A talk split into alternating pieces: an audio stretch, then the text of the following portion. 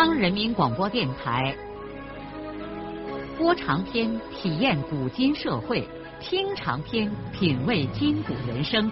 让我们的故事传到千家万户，让每一位听众走进我们长篇联播的新天地。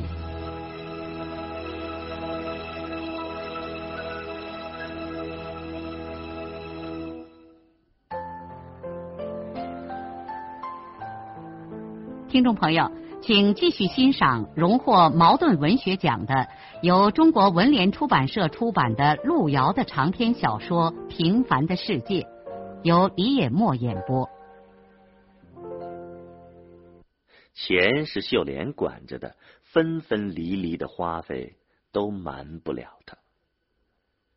少安思来想去，觉得分家以后是他自己对家里的人没有尽到责任。办法总应该是有的，但是他忙于自己的事情，没有对亲人们的处境精心的关照过。可怎么办呢？偷着给他们一点零碎钱，那也起不了大作用，反而还得跟老婆磨牙拌嘴。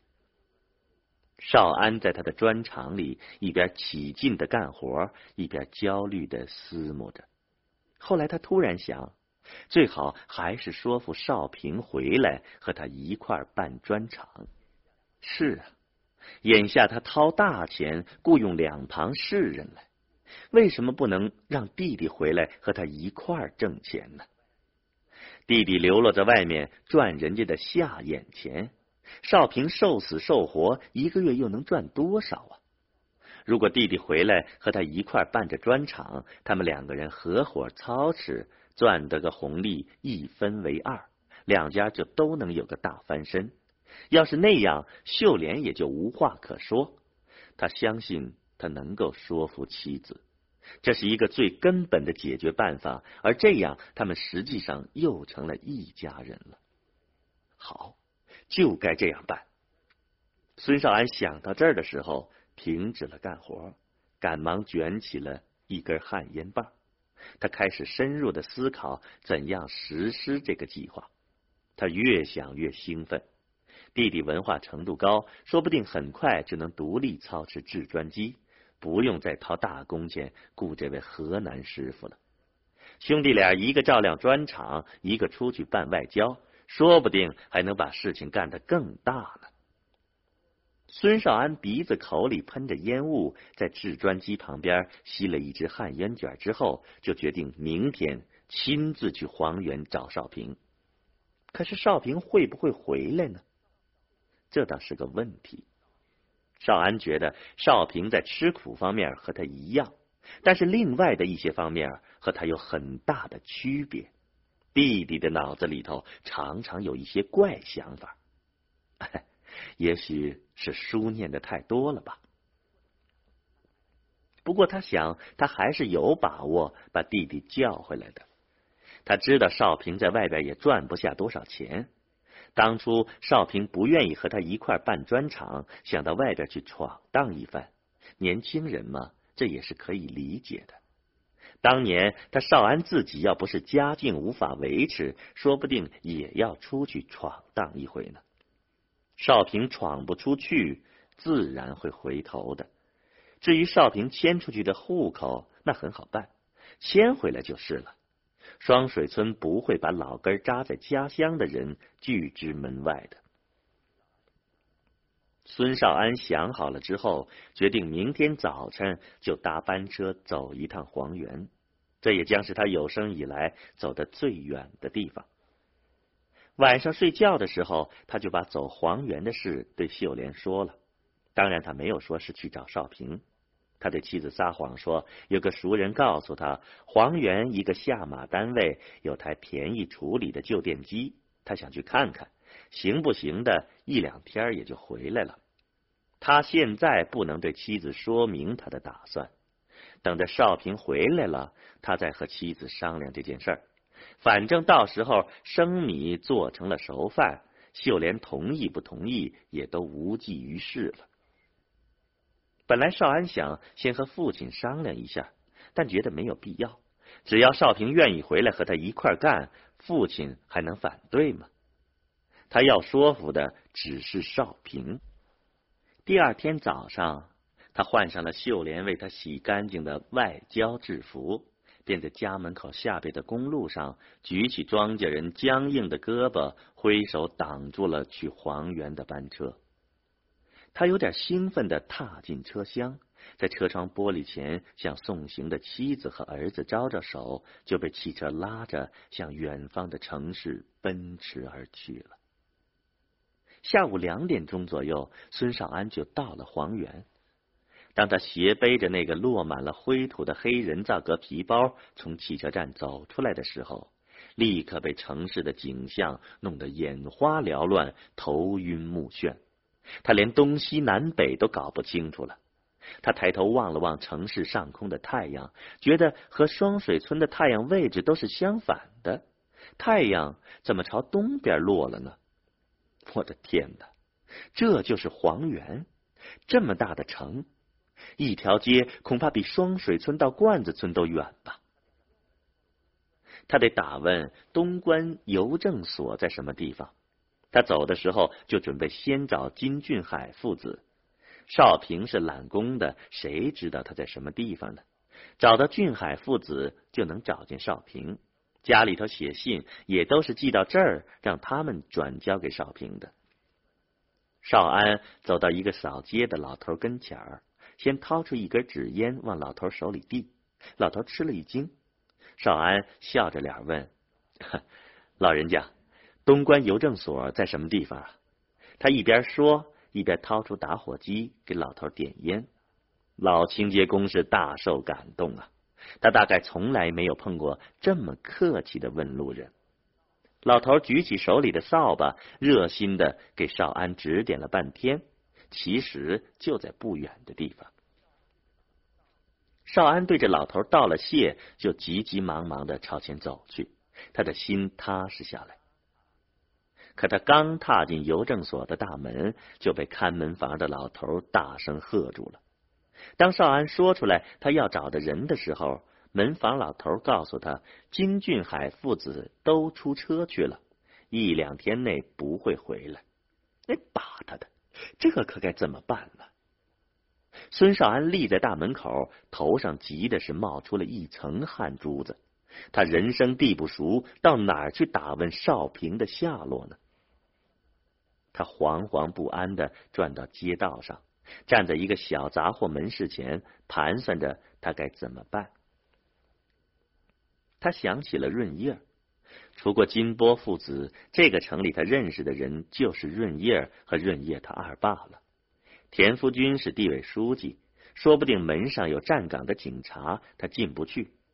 听说润叶在团地委工作，门上可能没有警察。可是他又鼓不起勇气去找润叶啊！根据树木和电线杆子投在地上的影子，少安知道时间已经不早了。不论长短，他得先有个落脚的地方。他得赶快去找旅社。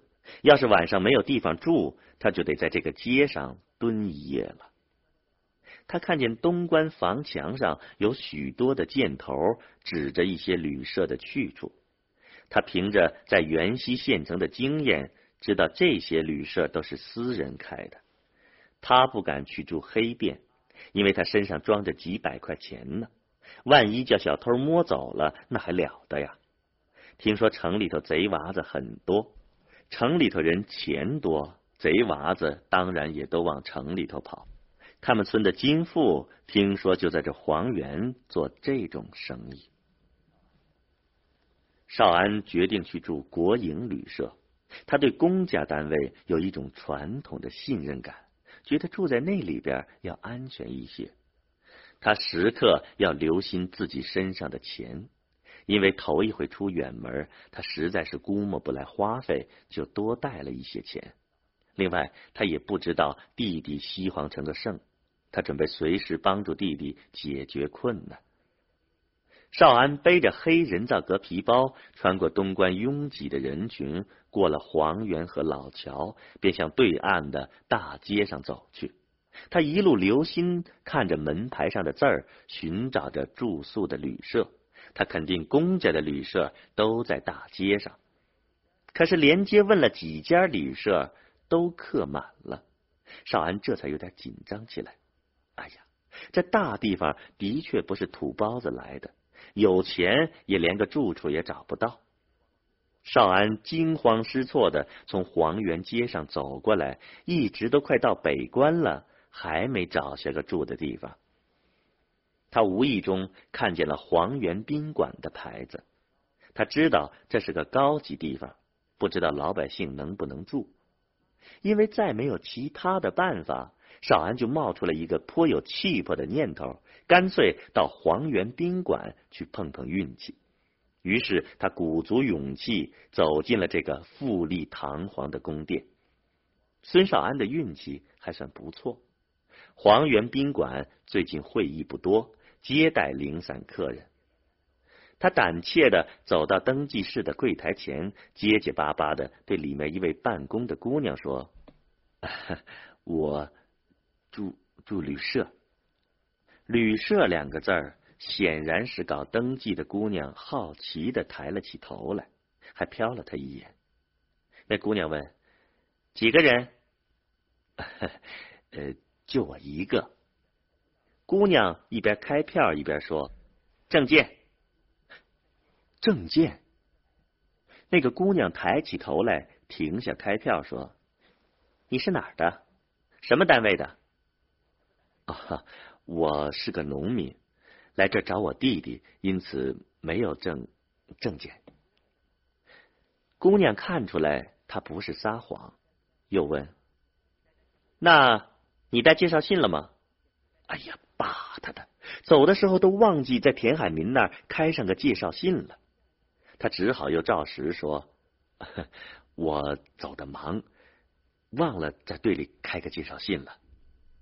按照规定，没介绍信我们不能让你住。”那个姑娘把笔放下了。“哎呀，好同志啊，我这是初出远门，人生地不熟，一条街走过来也没找下个住处，你就行行好，让我住一晚上吧。”少安可怜巴巴的央求着这位登记的姑娘，那姑娘看他这么恳切，犹豫了一下，就把票开了，说：“那明天你得另找地方住了，交十八块钱吧。”我的天哪，住一晚上就得十八块钱呐！如果原来知道贵的这么惊人，那他宁愿在街上蹲上一宿，也不愿意来这儿。但是现在他不好再退缩了，人家破例让你住，你再不识抬举，那可就不像话了。去他的，男子汉大丈夫，不能说熊话，十八块就十八块呗。于是少安很有气魄的解开外衣，从贴身衬衣的口袋上取下了别着的领针，掏出两张硬铮铮的大团结，递给了开票的姑娘。办完手续之后，他根据发票上的房号上了钟楼第三层。服务员把票据和他本人反反复复的打量了半天，才把他引到了房间里。少安进了房间来，惊讶的愣住了。哎呀，这么阔的房子啊！地上铺着栽绒毯，一张双人软床，雪白的被褥都有点晃眼。桌子上还搁了架电视机，嘿，花这十八块钱也划得来啊！他把黑人造革皮包搁在墙角的地毯上，好奇的又把这个房间仔细的查看了一遍。当他推开过道里一个小门的时候，发现还有另外一间小房，嘿，这是澡堂子吗？还带厕所嘞！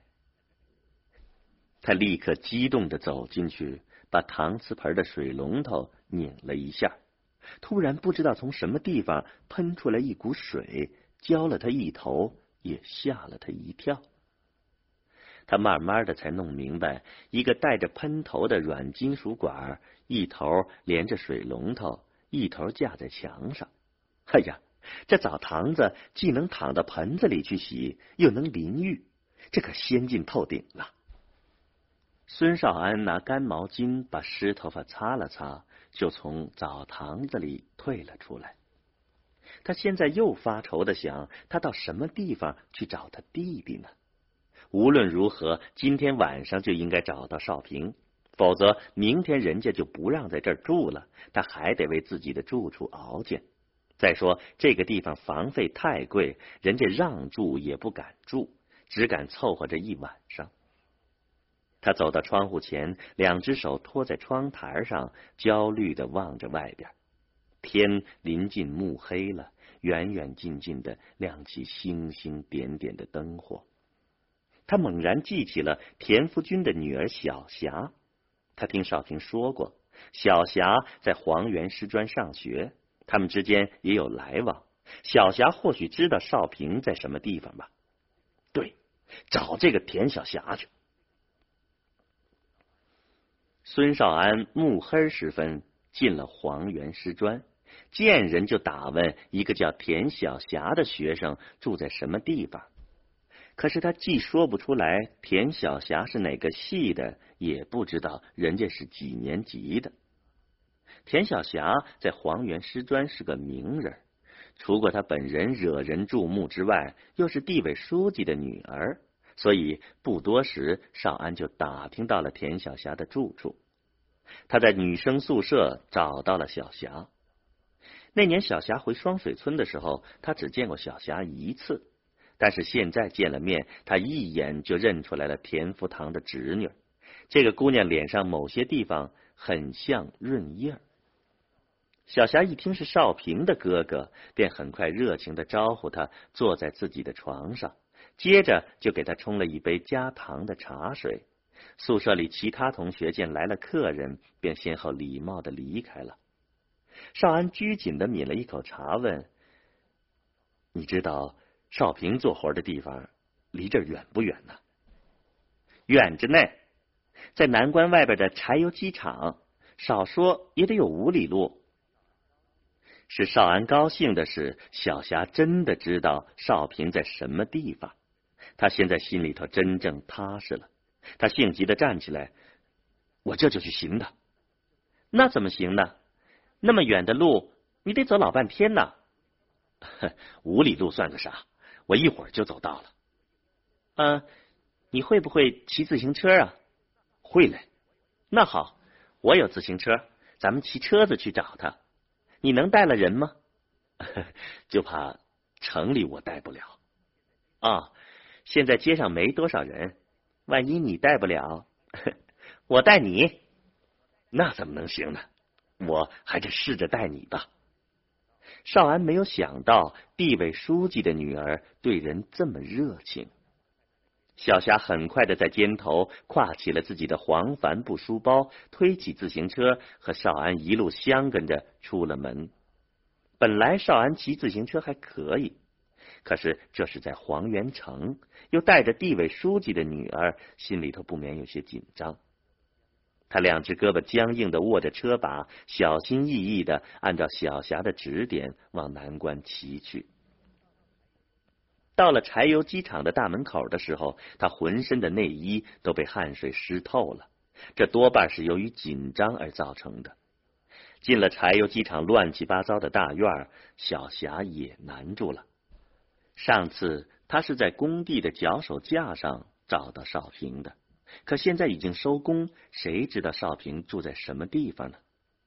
少安马上对他说：“ 你先在这等一等，我去问一下。”少安好不容易才找到揽工工人住的一孔破窑洞，这些人告诉他，少平一个人住在正盖着的第二层楼房里。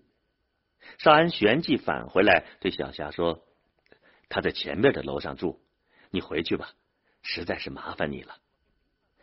我跟你一块去找他，我正想看看他住在什么地方呢。少安只好和他一块儿到那座楼里头去找少平。从外面立起的脚手架来看，这是一座五层楼，现在正盖第四层。少安和小霞磕磕绊绊的从一堆一摞的建筑材料中穿过，进了那座楼的门洞。整个楼内像炸弹炸过一样的凌乱，到处是固定和拆卸下来的木模和钢模。楼道的水泥还没有干，勉勉强强能下脚。里边也没有电灯，两个人只能借助外面投进来的模糊灯光，摸索着爬上了二楼。二楼的楼道也和下边一样乱，所有的房间只有四堵墙的框架，没门没窗，没水没电。两个人在楼道里愣住了，这个地方怎么可能住人呢？是不是那些工匠在捉弄他们呢？正在纳闷的时候，两个人几乎同时发现楼道尽头的那间房子里似乎透出了一线光亮。他们很快的摸索着走了过去。他们来到门口，不由自主的呆住了。少平正背对着他们，趴在麦秸秆上的一堆破烂被褥里，在一粒豆大的烛光下聚精会神的看书。那件肮脏的红线衣一直卷到肩头，暴露出了令人触目惊心的脊背，青紫黑靛，伤痕累累。大概完全凭第六感觉，少平猛地转过头来，他在惊讶之中下意识的两把把线衣扯下来，遮住了自己的脊背。他跳起来喊了一声“哥”，就赶忙迎到门口，问道。你怎么到这儿来了？是不是家里头出了什么事儿啊？没等他回答，他又不自在的扭头对小霞笑了笑，似乎为了摆脱一种尴尬，说：“欢迎来寒舍做客，可惜我无法招待你。你看，连个坐的地方都没有。”看来小霞还没有从他那种震惊当中清醒，他面对着此情此景。竟不知道该说些什么好。他原来就猜想到少平的日子过得很艰难，但是他无法想象居然能到这样的地步。少安的眼圈已经红了，他声音有些哽咽的说：“没想到你。”少平看出了这两个人各自的心思，他知道。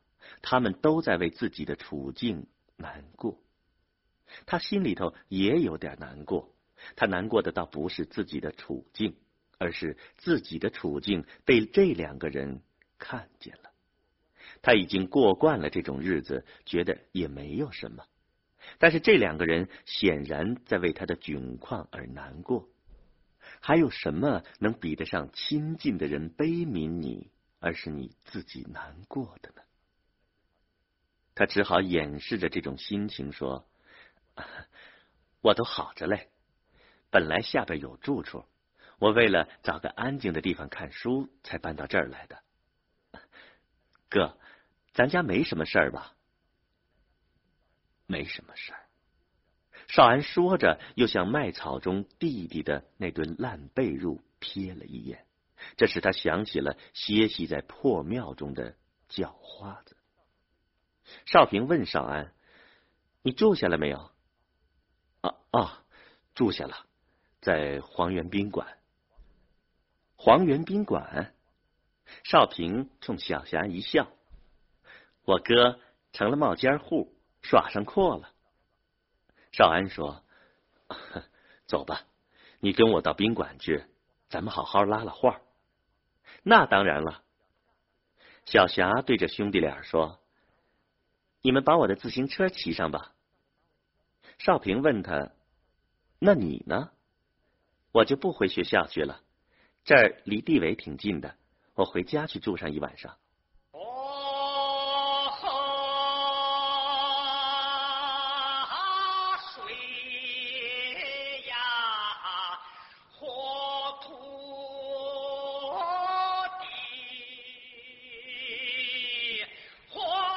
的长篇小说《平凡的世界》今天就播送到这里。